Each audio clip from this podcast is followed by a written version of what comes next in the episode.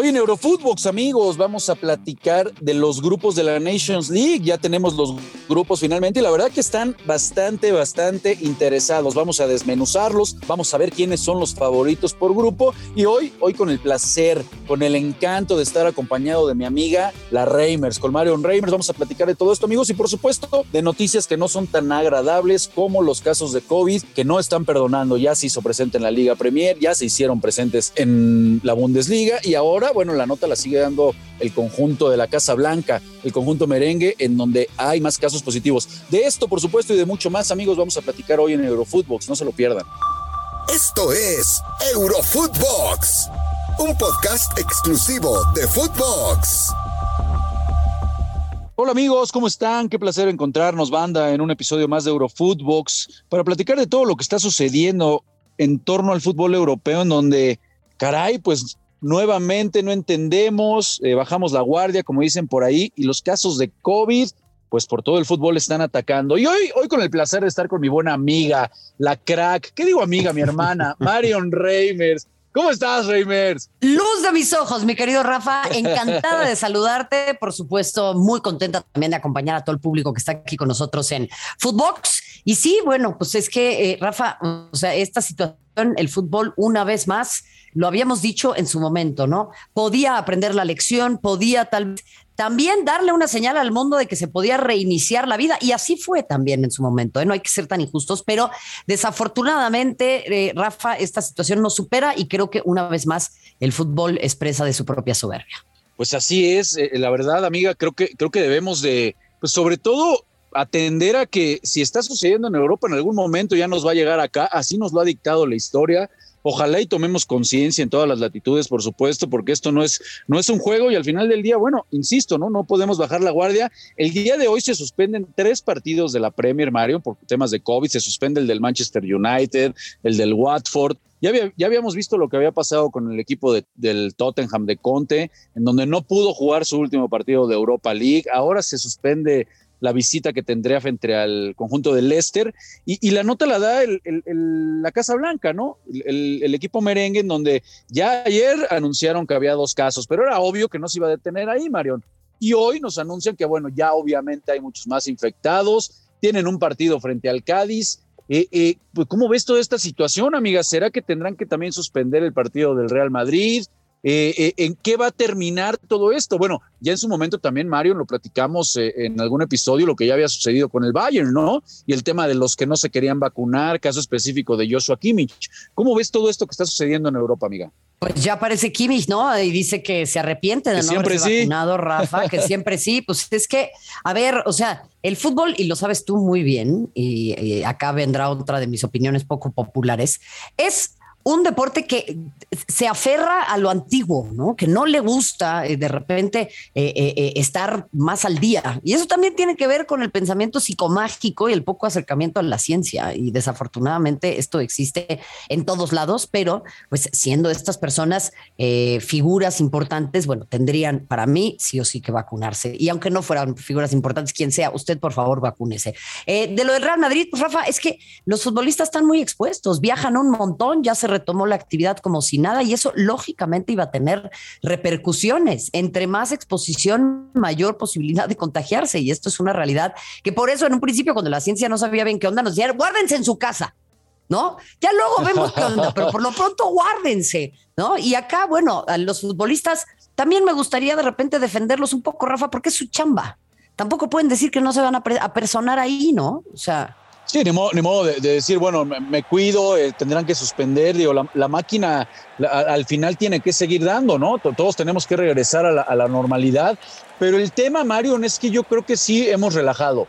E, en todos sentidos, y este es, y este es el, al final el síntoma, ¿no? Y no es, no es exclusivo nada más, ojo, del fútbol, ¿eh? Porque por supuesto aquí hablamos de fútbol y, insistimos, ya lo que sucedió en la Bundesliga, ya lo que pasa en la Premier, lo que está sucediendo con la liga, pero también si nos vamos a, a lo que sucede en Estados Unidos con el, con el fútbol americano, en los últimos tres días se dieron más de 100 casos de positivo. O sea, ya también mandan, eh, mandan señalamientos donde tienes que regresar al, uso de máscaras, aunque no estés dentro del terreno de juego, a las reuniones virtuales, ya no reuniones presenciales. Es decir, eh, creo que en términos generales todo el deporte debe de acudir a protocolos mucho más estrictos para no tener que llegar nuevamente a, tener que parar todo, ¿no? Precisamente por lo que mencionas. Yo no soy de la idea de tener que parar, pero sí es, un foco de atención que deberíamos, incluso aquí en México, de estar muy atentos a lo que sucede para pues no caer en los mismos errores.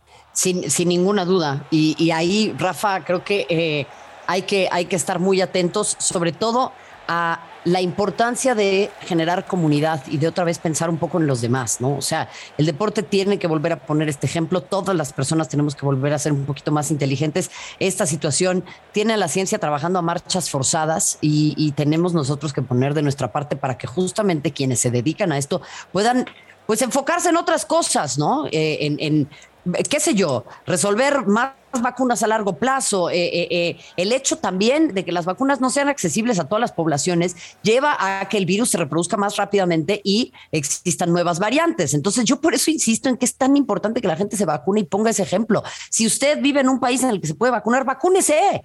O sea, porque las vacunas no están llegando a África, por ejemplo, ¿no? O a partes de América Latina. Entonces, caray, si usted está en esa situación, hágalo. Y eso es lo que más me enoja de los deportistas, Rafa, esa es la verdad. Sí, sí, sí, la verdad que al, revés debería de ser un ejemplo, ¿no? El deportista, por supuesto, para toda la comunidad y con el ejemplo tratar de seguirlo, pero ahí, tenemos precisamente lo que, lo que ya mencionábamos de Kimmich. Ahora, en cuanto al tema de cancha, Mario, ¿tú cuánto le, realmente le podrá afectar al Madrid? Yo creo que, digo, eh, eh, no es tema, ¿no? Para el conjunto del Madrid. Lleva una ventaja importante sobre el Sevilla, le tiene ocho puntos de, ventaja. Creo que no va a tener problema, con todo respeto, frente al Cádiz. Eh, las bajas que pudiera tener el cuadro dirigido por Carleto Ancelotti, creo que no, no son una justificación para que pudiera sufrir el día de, el día de mañana el conjunto eh, eh, blanco. Eh, ¿Cómo ves en tema, en tema cancha lo que, lo que está sucediendo con el Madrid? ¿Realmente le pudiera afectar tanto? Yo creo que no, Rafa. Creo que es, a ver, es un equipo que ha tenido sus traspiés, pero el Real Madrid, si algo nos ha enseñado, es que al final es un equipo que va de menos a más. Y eso va a suceder en la Champions y eso también va a suceder en la Liga. Es verdad, a ver, tampoco está fácil y eh, el, el, juego hay que tomarlo con seriedad, pero sí me parece que eh, el Madrid, de jugarse este duelo con los momentos que tiene, a ver, este es el Real Madrid, Rafa, y tiene que poder darle la vuelta. No quiero ser de esas personas arrogantes que dice que todos los partidos del Madrid son papita, ¿eh? pero pues acá es en donde hay que exigirle. No, y la verdad, la verdad que el trabajo de cancha que ha hecho Carleto creo que nos sigue confirmando la capacidad de técnico que es, ¿no? El momento de Vinicius, eh, se hablaba mucho de la baja de Ramos, que el equipo no se había reforzado bien, que nada más había llegado David Alaba, y al final del día, pues lo que está haciendo Carleto, me parece que, e, e insisto, pues ahí está la capacidad que tiene el, técnico italiano, posiblemente no tan valorado en los últimos años para la capacidad que tiene, insisto. Sin ninguna duda, pero pues siempre es así, ¿no, Rafa? ¿O qué? Se pusieron de moda, es que se pusieron de moda los alemanes, amiga, ¿no? Ahora, ahora se puso de moda, hablamos más de Tuchel, hablamos más de Klopp, que son unos cracks, por supuesto, pero como, como que a Carleto no lo, no lo teníamos ahí, decíamos, bueno, bueno, está un escaloncito abajo. Creo que, creo que nos sigue confirmando que es un, un pedazo de, entrenador el, el, italiano. Y amiga, finalmente se, se terminan definiendo los grupos de la Nations League. Eh, digo, ya sabemos que van, y dan y sacan torneos y sacan y demás, pero bueno, se, nos dan a conocer ya el grupo A, B, C y D, en donde, mira, si quieres te los menciono y ya me platicas, pues cuáles son los que, los que a ti te parece que podría ser el grupo de la muerte, los más peleados, ¿no? En, el A tenemos a Francia, Dinamarca, Croacia y Austria. Eh, en el B está España, Portugal, Suiza y República Checa, este está bravo. En el C, Italia, Alemania, Inglaterra y Hungría. Y en el D, Bélgica, Países Bajos, Polonia y Gales. Vaya que están peleados, ¿eh? Yo los veo todos muy parejitos, Rafa. No sé si, si me inclinaría por uno más que por el otro. A ver, fíjate en el A, al que veo un poquitito más débil es a Austria, pero los demás son equipos muy dominantes y siempre grandes favoritos. Dinamarca, que está atravesando un extraordinario momento. España, Portugal, Suiza, República Checa, otra vez, capaz te dicen el más débil es República Checa, pero son visitas bravas también, ¿no? Italia, Alemania, Inglaterra, Hungría, mismo caso, Bélgica, Países Bajos, Polonia y Gales. Vaya, ¿a cuál le vas? No, la, verdad que sí están, están bastante, bastante interesantes.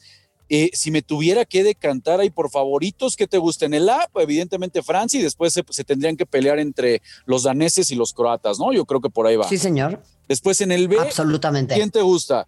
España y Portugal son los de, los de nombre, aunque, aunque bueno, Portugal hay que esperar a ver. Ojo con Suiza, ¿eh? Suiza ya demostró, ya demostró que, pelea incluso con el mismo España, ¿no? Que estuvieron compartiendo grupo, le, le, le, peleó en la Nations League anterior. Y lo de Portugal, pues es una incógnita, Mario, porque yo sigo pensando que Portugal, salvo tu mejor opinión, amiga, eh, tiene a la, yo creo, la mejor generación de la historia de la selección de Portugal y ha quedado de ver, la verdad, lo que nos han regalado, ¿no? Incluso jugando solo el repechaje, que tengo mis dudas de que vaya a ir al Mundial. ¿Tú cómo lo ves?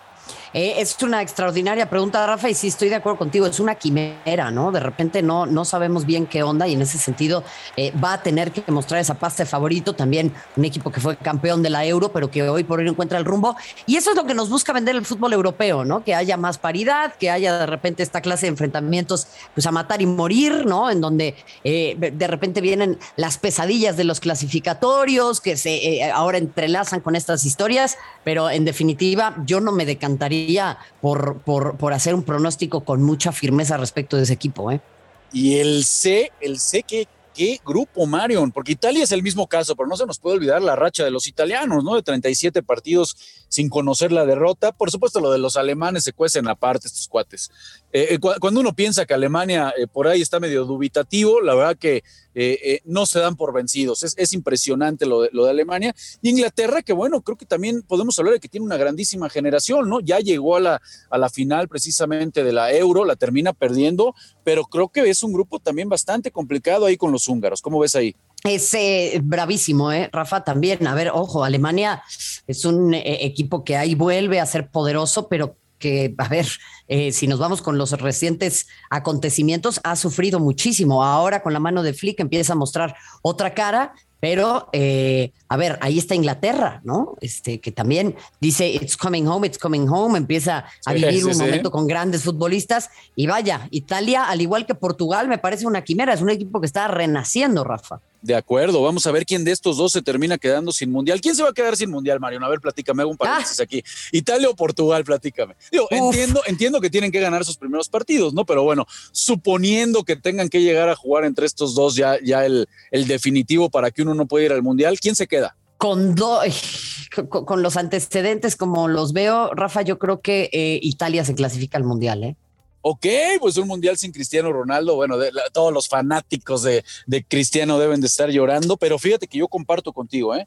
Creo que Portugal con esa generación tan, eh, eh, tan importante de futbolistas que tiene, se va a quedar sin mundial. Vamos a estar, por supuesto, muy a la expectativa de lo que suceda. Y en el bloque de amiga, bueno, pues Bélgica que termina siendo siempre la eterna promesa, esa generación dorada de la cual seguimos esperando que realmente pueda conseguir algo importante. Holanda, Holanda que está ahí también bajo una buena, una buena generación, los polacos y después Gales. Ahí me parece que está clavado, ¿no? Lo de Bélgica y Países Bajos. Sin ninguna duda, Rafa, sin ninguna duda, Bélgica que también, eh, como dices, ¿no? No ha alcanzado a satisfacer esas... Em, esas expectativas y ahí es en donde yo creo que eh, sin lugar a duda tiene que empezar a mostrarse ya una y otra vez la selección de Holanda y encaminarse a, buscar ese primer título mundial que tantas veces se le ha escapado. ¿eh? De, acuerdo.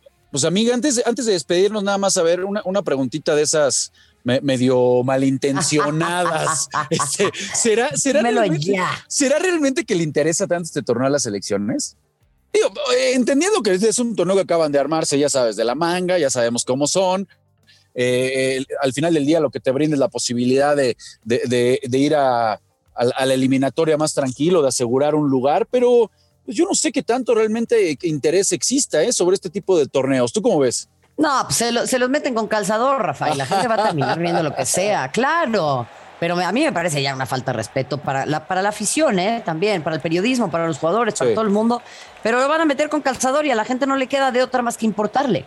Pues sí, así es. Sobre todo los futbolistas. De acuerdo, le están cortando las piernas. Ya algún momento habló Cross también al respecto de esto, pero bueno, sabemos que, al final somos carne de cañón, van a hacer lo que quieran. Mientras, la maquinita siga dando, eh, está clarísimo, Mario, que nos van a seguir metiendo partidos y partidos. Pero bueno, aquí estamos, es nuestra chamba, vamos a verlos, analizarlos y por supuesto, amiga, platicarlo contigo, desmenuzar todo aquí en Eurofootbox. Ahí estaremos muy pendientes, Rafa. Encantada de la vida, como siempre, de poderte acompañar a ti, a todo el equipo y te mando un abrazo lleno de cariño. Otro abrazo de vuelta, amiga, que te vamos a seguir muy pendiente escuchando de lo que suceda ya en la fase más importante de la Champions. Te mando un abrazo, un besote y por supuesto a la banda, a la banda que siempre se hace presente aquí en Eurofootbox. No se olviden de seguirnos de lunes a viernes en Spotify, también en nuestras cuentas personales. Pueden encontrar ahí Footbox en todas las redes sociales, escríbanos, háganos saber todos sus comentarios, lo que piensan del podcast, por supuesto. Y bueno, banda, les mandamos un abrazo y nos escuchamos mañana viernes. Esto fue Eurofootbox, un podcast exclusivo de Footbox.